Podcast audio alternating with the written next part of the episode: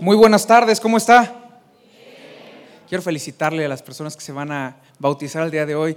Muchas gracias por creerle, gracias por hacerlo. Les prometo algo, no va a ser igual. Hoy algo va a cambiar en sus vidas. Amén. ¿Cree eso? Regálales un aplauso, por favor.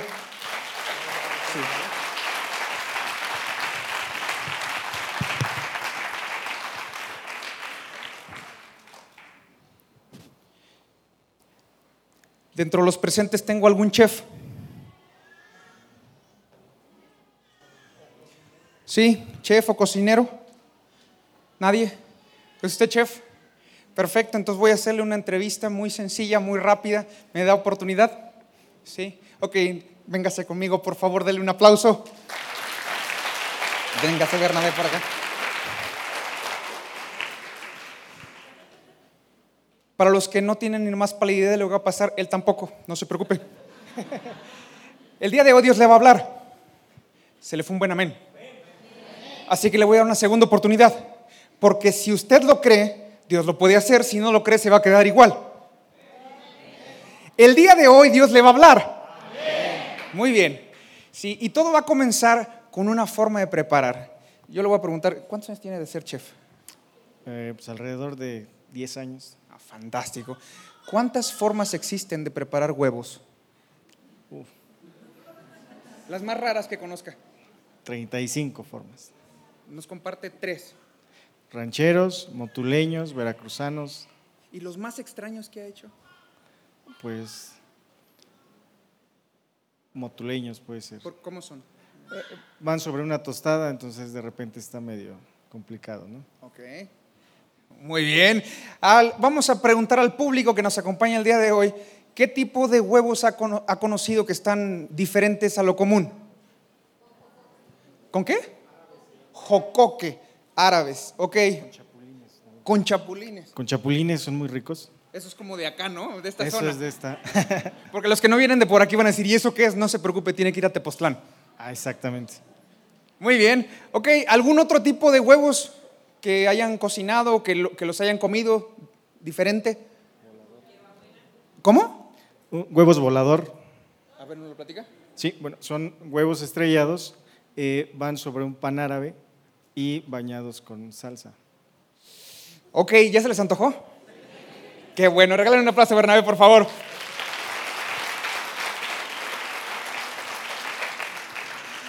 Me va a ayudar a repetir, porque si todo lo que le comparto el día de hoy se le olvida, esto no se le tiene que olvidar. Estamos, présteme mucha atención.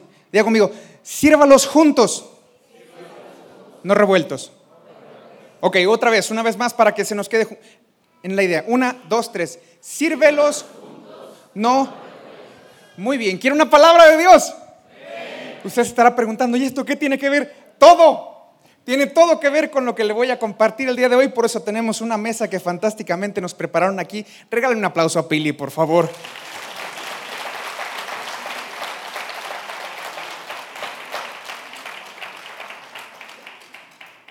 Le voy a compartir esta historia muy sencilla. Mi nombre es Sarón Romero. Soy un hombre casado con la misma mujer durante 11 años. Es importante aclararlo, ¿verdad? Sí, ¿cuántos años tiene de casado? 11 también. Y de juntos, 11. Entonces llevamos el mismo tiempo juntos. Tengo dos hijos, uno que me acompaña, que está ahí. Le voy a pedir a Diego que se ponga de pie.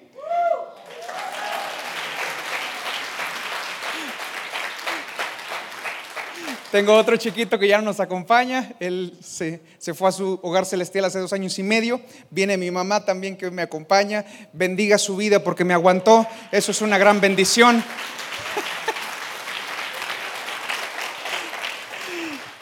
Y dicen, dicen, yo todavía no lo sé, es, algo que nos han platicado, que los nietos son el regalo a los abuelos por no matar a los hijos durante la adolescencia. ¿Eso es verdad? Sí, algunos aquí tendrán esa virtud y esa oportunidad. Déjeme compartirle dentro de este momento que traigo una palabra de Dios para usted. ¿La quiere? Tiene que abrir su corazón. ¿Estamos? No, no mire la envoltura en la que viene esa palabra. Escuche lo que Dios le quiere transmitir, porque si usted lo escucha y lo recibe, saliendo de aquí lo aplica, Dios va a cambiar su vida. Se le fue un buen amén. Esa era la oportunidad. Esa era la oportunidad. Porque si usted lo cree, lo tiene que decir. Amén. Muy bien. Además, déjame decirle que es complicado compartir a un grupo tan, tan grande como el día de hoy, porque si de por sí nos toca ser maestros de grupo de primaria y captar su atención es complicado, imagínense, tengo cuatro o cinco generaciones frente a mí, así que de tanto en tanto deme un buen amén, por favor. Y sonríame. Sí, porque es complicado. Muy bien, le voy a invitar a que abra la escritura. Nos vamos a ir al libro de Juan, capítulo 15, versículo del 14 al 19. Conforme lo vaya teniendo, me dice, soy feliz.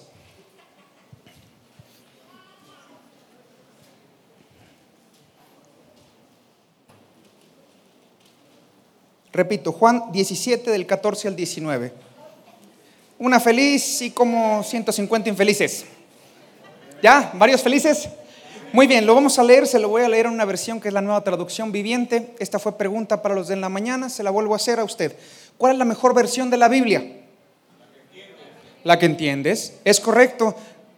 Si a ustedes les gusta, así vosotros si ustedes, puede leer Reina Valera. Si no le gusta esa, puede buscar otra versión. Se la voy a leer en la nueva traducción viviente.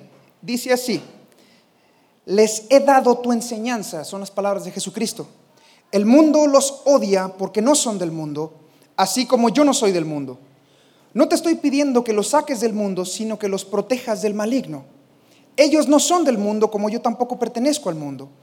Apártalos con la verdad para servirte solo a ti. Tu enseñanza es la verdad. Los he mandado al mundo como tú me enviaste al mundo. Me estoy preparando para servirte. Lo hago por ellos para que ellos también estén preparados para servirte.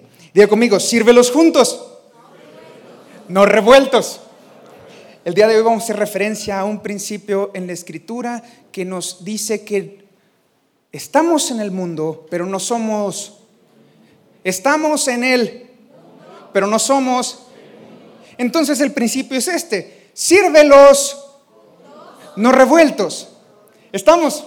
¿Sí? Este es el principio que Dios le quiere hablar el día de hoy, porque estamos cerca a una fecha muy interesante, la fecha en donde todos hacemos crecer el estómago con un pan espectacularmente sabroso llamado pan de muerto. Y yo me acuerdo hace algún tiempo que aquí había pan de vida. Sí, todavía sigue existiendo el pan de vida. No, para los que no saben, no se preocupen, van a tener que regresar algunos años atrás. Así que no se preocupe. Este pan hace alusión a una época y es el 31 hasta el 2 de, noviembre, 31 de octubre, 2 de noviembre, que le conocemos como Día de Muertos y si estamos un poquito más al norte, Halloween y cualquiera de todos esos son momentos complicados, ¿cierto? Porque algunos de nosotros disfrutamos de la luz. Gracias, porque si no es así, déjeme orar por usted para que el Señor lo toque y lo sane. Algunos disfrutamos de la luz. Muy bien, y entonces sabemos que ese día no hay mucha luz, normalmente hay más tinieblas alrededor de nosotros y por eso es importante saber qué hacer y cómo hacerlo. ¿Me permite compartirle desde mi experiencia? Sí. Mire, yo llevo 11 años casado con la misma mujer y eso es mucho decirlo porque sabía que las mujeres cambian sustancialmente cada seis meses. Eso es una verdad. Un hombre se casa con la idea de que su esposa nunca cambie y no sucede. Y las mujeres se casan con la idea de que su esposo cambie y ellos nunca cambian. Así que los dos tenemos algún conflicto en esa, en esa idea. Yo me casé con mi esposa y quizás como algunos de ustedes en el día de hoy, yo tenía una historia, un historial eclesiástico de hacía mucho tiempo. Yo conocí de Jesucristo a los 18 años, hoy tengo 19 años más en el Evangelio, después hace cuentas. Y, encontré que había algo en mi corazón que se emocionaba cada vez que yo compartía del Señor. Conocí a los 18 años, me enamoré de Él, tuve un encuentro con Él y algo en mí cambió, al igual que usted. Amén. Porque siempre hay un antes y un después, si es antes de Cristo y después de Cristo. Algo cambió en mi corazón, entonces yo conozco una hermosa mujer que me fascinó y dije, esta muchacha me gusta. Y empezamos a tener un trato y algunas cosas y fue muy interesante porque al tiempo nos casamos. Nos casamos, de hecho aquí tengo una persona que estuvo presente en esa época. Y dentro de todo eso, Yo tenía una característica, yo amaba al Señor, diga conmigo, amaba al Señor, al igual que usted. Y yo tenía una frase, una frase, el celo del Señor me... A ver, ¿usted conoce esta frase? Sí, algunos de los que ya tenemos tiempo en el Evangelio la conocemos y, y nos hemos hecho celosos del Evangelio. Amén. Aguerridos del Evangelio, somos fuertes, somos caminamos delante. Entonces yo miraba a mi esposa que tenía poco tiempo en el Evangelio y yo veía que hacía cosas que no eran correctas. Hoy le puedo hablar abiertamente a mi esposa porque no está. Pero me está viendo por Facebook, así que seré gentil con ella. No, eh, mire, íbamos a la casa, que es su casa, que todavía no es nuestra casa, pero que algún día lo va a hacer. Íbamos a la casa y, yo llegaba a la casa después de estar trabajando, en este caso era de la escuela, regresaba de la escuela, pues estaba estudiando en la universidad, y yo escuchaba alabanzas. Llegaba a la casa y escuchaba alabanzas. Dije, wow, esta mujer se está transformando en otra, en otra persona, increíble. Porque a ella le gustaba un personaje que, decía que no estaba triste solamente porque el, el- el día estaba nublado, él se sentía, si se la sabe, ¿sí? sentimental. Bueno, a ella le gustaba este personaje que cantaba de una manera muy especial, originario de esta zona. Yo llegaba a la casa y escuchaba alabanzas, escuchaba Coalo Zamorano cantando junto, junto a mi cama, hasta que un día me di cuenta que cuando yo me iba, ella le, ella le cambiaba. Y yo decía, pero ¿qué pasó? Esta mujer se está volviendo loca, ¿no? Está teniendo problemas, no, no es posible. Mi casa se va a volver una casa extraña y va a haber canciones que están fuera de lugar. Y no, no puede ser, no, no. Y además yo estoy en alabanza y yo canto y ella no puede estar cantando sentí. Usted se la sabe, ¿verdad? Claro, pues porque es parte de la vida, ¿no es cierto? A ver si es cierto. Sentí. Muy bien. Entonces yo llegaba a la casa y había eso y, y algo en mí creció, diga conmigo, el celo del Señor. Pero no lo puede decir de esa manera. Para decirlo tiene que tener una pose. Frunce el Señor. Diga, el celo del Señor me consume. A eso le vamos a llamar legalismo. Yo le estoy hablando de mí, no de usted. Legalismo y empezó a surgir en mi corazón algo que no estaba correcto, porque entonces yo busqué obligarla a hacer cosas que para ella no tenían sentido. Vamos, yo le estoy hablando de mí para que usted no se sienta mal, pero para que se pueda identificar.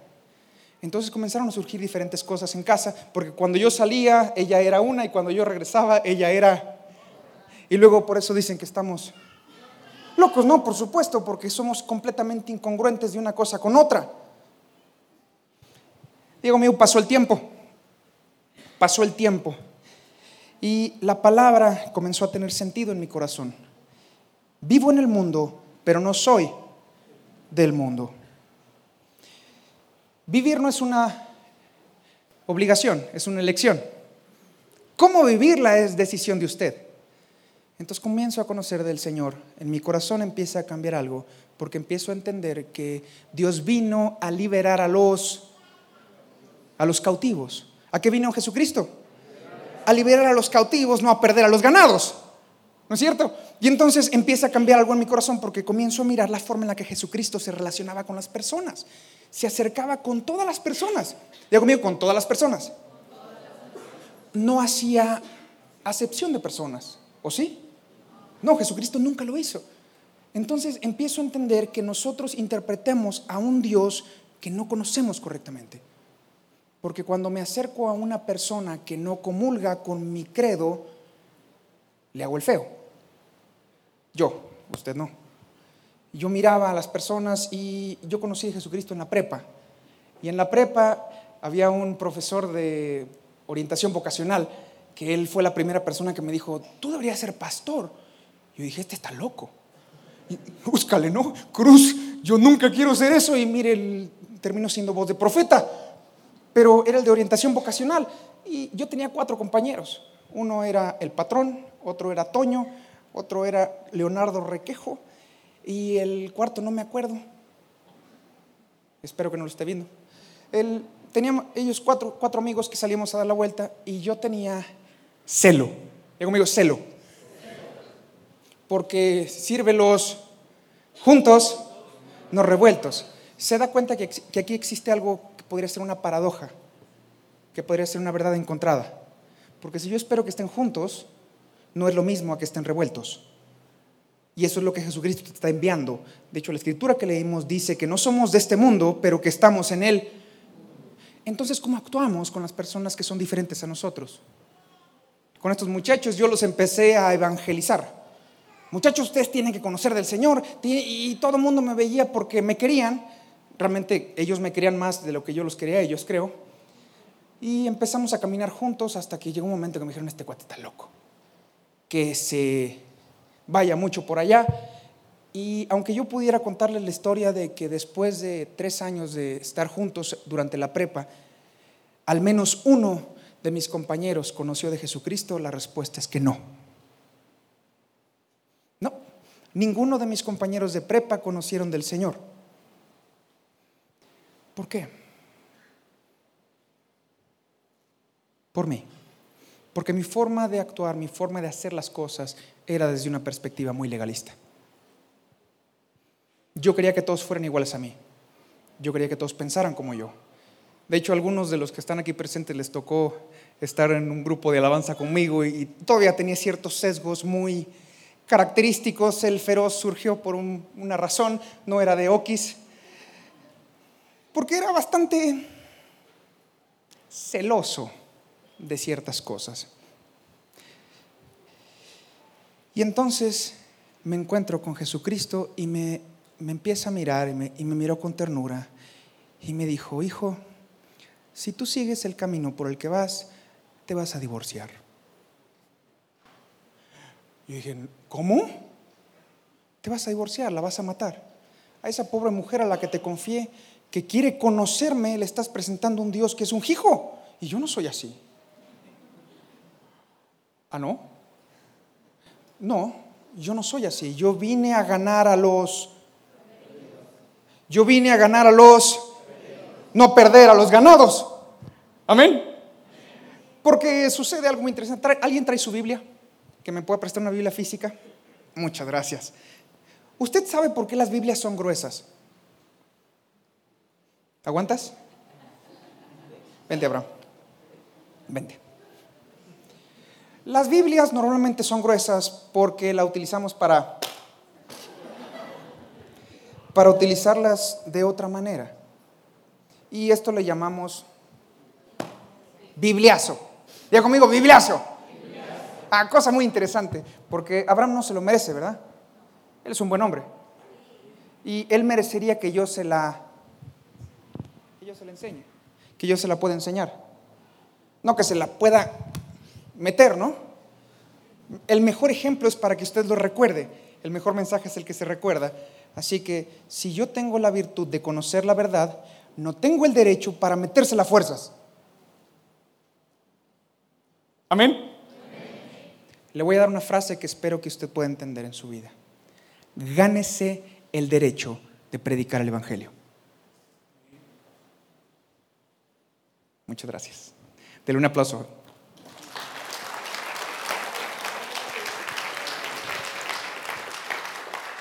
Entonces entendí el principio. Cuando nosotros éramos pequeños, en la familia de, mi mamá, ahí había un pastor, una familia de mucha gente que conoce de Cristo, pero ellos tenían la técnica ancestral del bibliazo. Entonces mis papás huyeron, huyeron de ese lugar porque no les gustaba lo que estaban escuchando, aunque lo que estaban diciendo era bueno. John Gray, eh, un autor de un libro llamado Los hombres son de Marte y las mujeres de, lo explicó de una forma fantástica. No me molesta que me llames perro. Es la perra manera en la que me lo dices lo que me molesta. Y nosotros podemos decir amén. Señor, dame la virtud de poder hablar bien. Amén. Somos heraldos de Jesucristo. Quizás alguien de los, de los, que está aquí presente le ha tocado una versión extraña de un evangelio bastante brutal llegaron y le quisieron imponer hasta por abajo de la lengua las cosas. No me diga amén, por favor. Pero si le tocó así, sabe de lo que estoy hablando. Y, esa, y ese tipo, esa forma de hacer las cosas provoca conflictos. Pero, el pequeño pero lo encontramos en Mateo 28, 19. Vayan y hagan discípulos. Ya conmigo, discípulos. Discípulos no significa solamente que gestemos una amistad. Un discípulo es una persona con la cual puedes caminar por el resto de tu vida, caminando juntos, esperando que se mantengan. Y entonces el Señor me hace entender, tu esposa va a ser tu primer discípulo. Y dije, ok, es mi discípulo, pero me gusta el discípulo. Entonces entramos en un conflicto, pero mi parte fue presentarle a un Dios que la ama que quiere que ella sea transformada, pero que no le va a agarrar del cogote y le va a decir, cambia. ¿Verdad que no? No, no tenemos un Dios así. Así conmigo, diga, sírvelos juntos, no revueltos. Entonces sucede algo, porque cuando yo era más pequeño y empecé a escuchar del, Evangelio, me decían que ante el fuego hay que echarnos a correr. ¿Verdad que sí? El fuego quema, ¿cierto?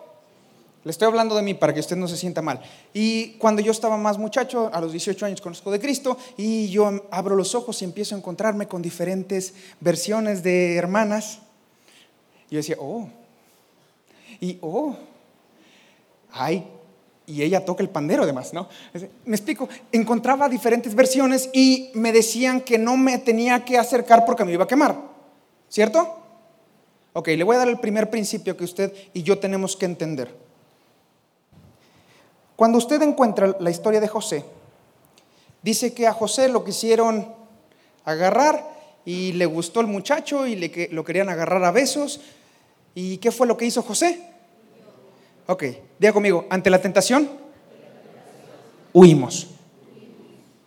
Principio claro, ¿alguna duda? ¿No? ¿Estamos seguros? Ok, la idea de tomar al toro por los cuernos, ¿aplica en la tentación? solo si quieres meterte en problemas. ¿Estamos? Ante la tentación, entonces dile a la persona que tiene a su lado, ante la tentación, huye. Necesito que participe conmigo. Le dije que es más difícil compartir si usted pone buena actitud. ¿Listos? Dígale a la persona que tiene al lado. Ante la tentación, huye. Y eso provoca que efectivamente podamos ser sabios ante la vida. Porque aquella persona que dice yo sí aguanto, se va a meter en un problema. Yo les hablo desde, desde mi corazón. Yo entendí que yo tenía un problema durante muchos años con pornografía. No es una cosa que me sienta feliz ni orgulloso, pero fue un tema complicado en mi vida. Entonces, entiendo que cuando yo me pongo a ver Netflix y veo películas que son tienen un grado de erotismo, para mí es una... Y entonces, ¿qué hago? Le cambio. ¿No? Ay, no, yo sí aguanto. ¿Y qué le parece? Entonces me encuentro con mi esposa, la cual no tiene la culpa, pero ahora es copartícipe de un problema que yo traía, y le digo, ¿sabes qué, cielo? Pues yo tengo problemas con ver cosas que no están bien, porque tuve un historial delictivo que no fue muy bueno. Eh, Sabes que no podemos ver 40 sombras de John Way. Que usted ya vio.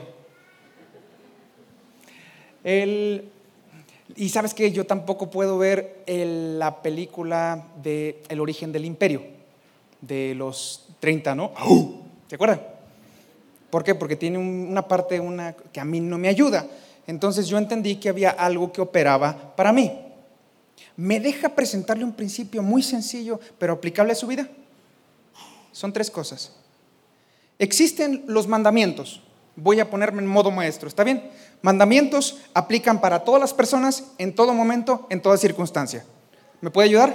Los mandamientos se aplican a todas las personas, en todo momento, en toda circunstancia. Mandamientos. ¿Por qué nos reunimos el día de hoy a las doce y cuarto? Fuerte, fuerte. ¿Es un mandamiento? No es una norma comunitaria.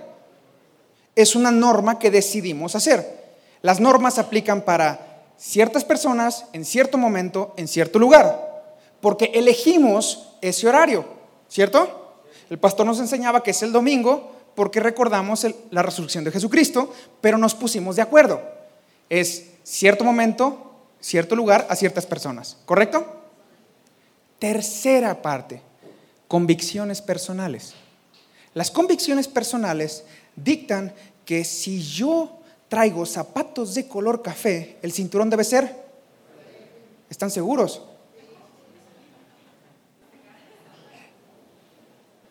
Si alguien no lo trae, lo podemos tachar de marihuano. Ah, de chundo. Porque es una convicción personal. Y la convicción personal aplica para cierta persona, en cierto momento, en cierto lugar. ¿Estamos? La religiosidad es tomar una convicción personal y llevarla a nivel de mandamiento. ¿Estamos? Así que a partir del día de hoy, entiendan sus convicciones personales y déjenlas para ustedes. Amén. Porque si no, yo les podría decir que escuchar Linkin Park es del diablo. Vamos a ver si es cierto. ¿Te la sabes? In the end.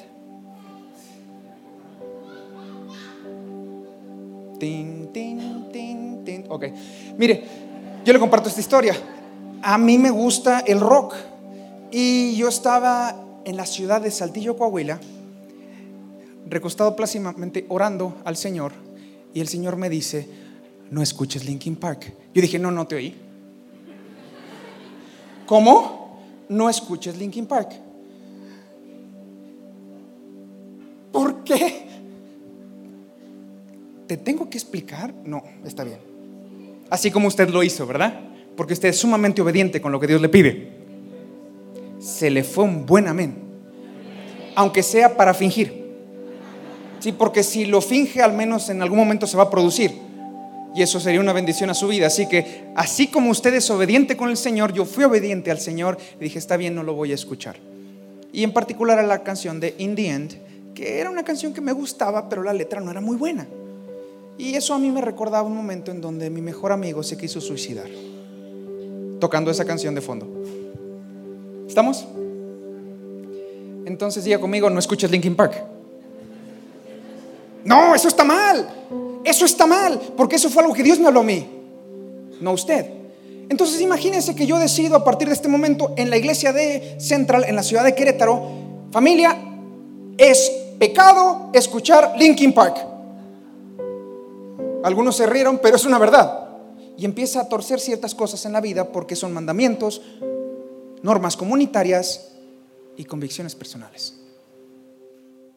¿Qué sucede cuando nosotros hacemos esto? Se llama religiosidad. Cuando los mandamientos los bajas a un nivel personal, se llama libertinaje. Dios nos llamó a servirnos juntos, pero no revueltos. Tú y yo vivimos en un mundo, amén, un mundo que está yendo a la decadencia. ¿Qué vas a hacer? ¿Huir? Muchos de los que estamos aquí presentes tomamos la decisión de huir del mundo y convertirnos en monjes tibetanos, cristianos, religiosos, guardados en algún momento para evitar que las circunstancias nos afectaran. ¿Cierto? Diga conmigo dominio propio. De acuerdo a tu dominio propio es tu capacidad de influir en los demás. Yo les voy a abrir mi corazón. Yo nunca tuve problemas y nunca he tenido problemas con el alcohol yo puedo convivir con alcohólicos y no tengo ningún problema. Y le prometo que nunca voy a tenerlo. No me gusta, no me afecta. De hecho, en la prepa era el conductor designado. Porque si las mamás de mis amigos decían, pues si varón, si vas tú. Entonces, pues yo era el que manejaba. ¿Por qué? Porque no fue para mí un problema. ¿Sabe qué? hoy podría estar en algún lugar así y ser de influencia. Porque o te influyes o te infectas. Y eso a mí no me infecta. Pero ese es a mí. No te lo voy a poner a ti. Lo que te voy a poner a ti es la responsabilidad que Dios te dio de ser luz en medio de la oscuridad. Amén. No nos echamos a correr de la oscuridad, alumbramos. Amén en la oscuridad alumbramos. Lo único que tiene en común toda la preparación de los huevos es la sal. A todos les echamos sal, ¿no es cierto? Y la palabra dice que nosotros somos... Y... Así que estás programado para estar en cualquier ambiente, excepto el que sea una tentación para ti. Amén. Voy a cerrar con esta historia. Hay un hombre llamado Joe Rosas. Este hombre es un gran predicador, es un hombre ya de, tiempo atrás. Y un día el Señor le dice que fuera a escoger esposa en un prostíbulo. No estoy hablando del libro de Oseas, estoy hablando de una historia verídica. Este hombre se acerca a un prostíbulo para escoger esposa. ¿Se imagina? Eh, no, no me cuadra, ¿no? La, historia me dice, este cuate está loco, ¿no? Este hombre es un ex militar de guerra, tocado por un montón de cosas, y efectivamente se acerca al prostíbulo y se casa con, la, con una prostituta, la cual el día de hoy es pastora. Dios no le está hablando, ¿eh?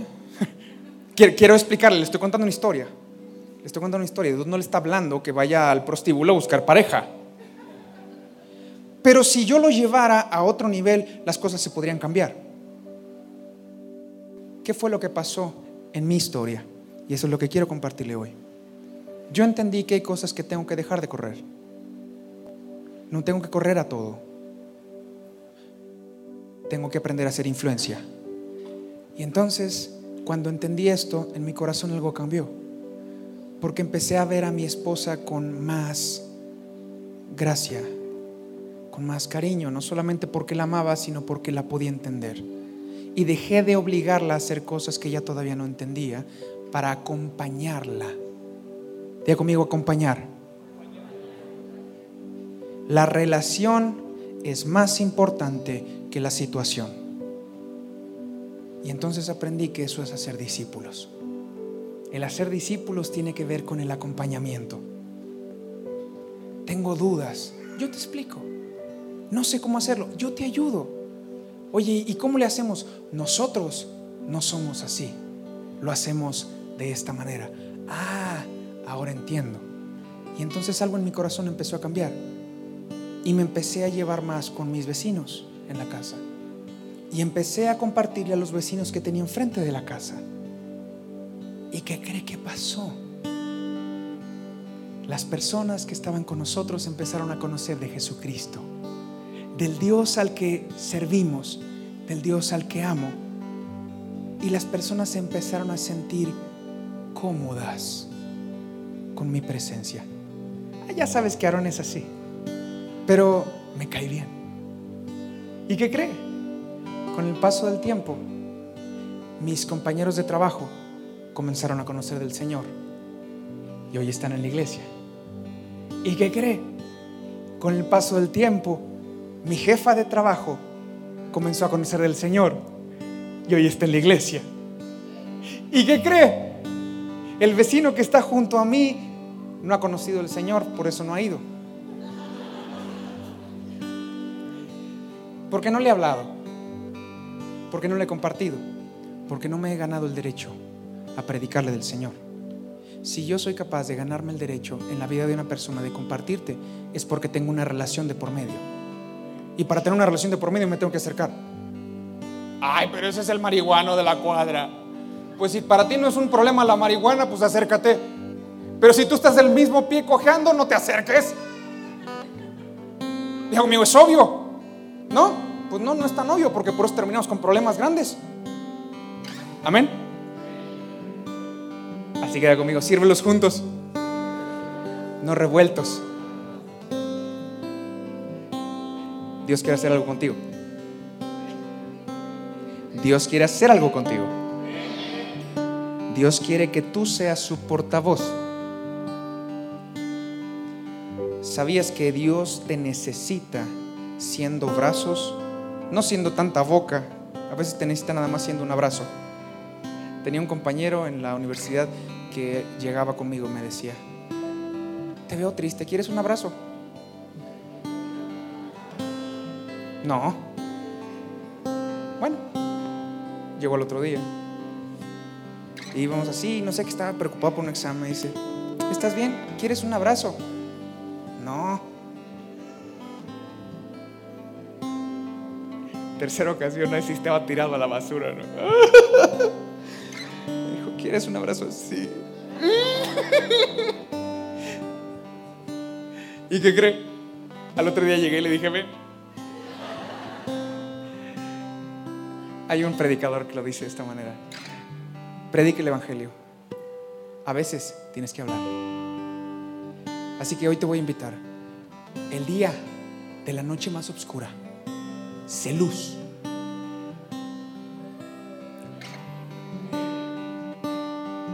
Hace algunos años tuve la oportunidad de ir a Big Bear. En Big Bear me quedé un tiempo con una familia de misioneros que ellos abrían su casa en Halloween y regalaban sneakers. Regalaban sneakers. ¿Usted cree que todo el mundo íbamos? Claro que íbamos a la, casa de los misioneros. ¿Por qué? Porque dan sneakers. ¿Y cómo cree que llegábamos? Bien portados, porque todo el mundo quería un sneaker. ¿Y qué cree que hacían? Nos predicaban. Pero nos quedamos quietecitos escuchando por el sneaker. Ah, el poder del sneaker. Familia, seamos astutos. Seamos astutos en la manera que presentamos el Evangelio. Si por un sneaker un chamaco te va a escuchar, regala sneakers. ¿O no? Póngase de pie conmigo, por favor.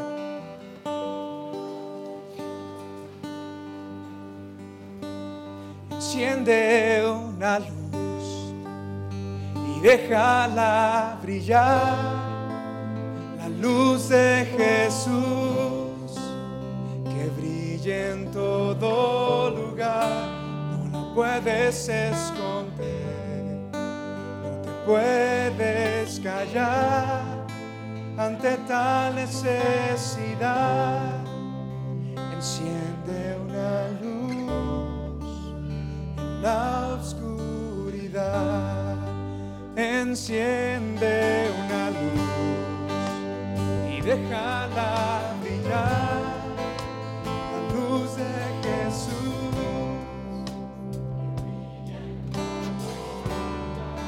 No puedes esconder, no te puedes callar ante tal necesidad, enciende una oscuridad, el.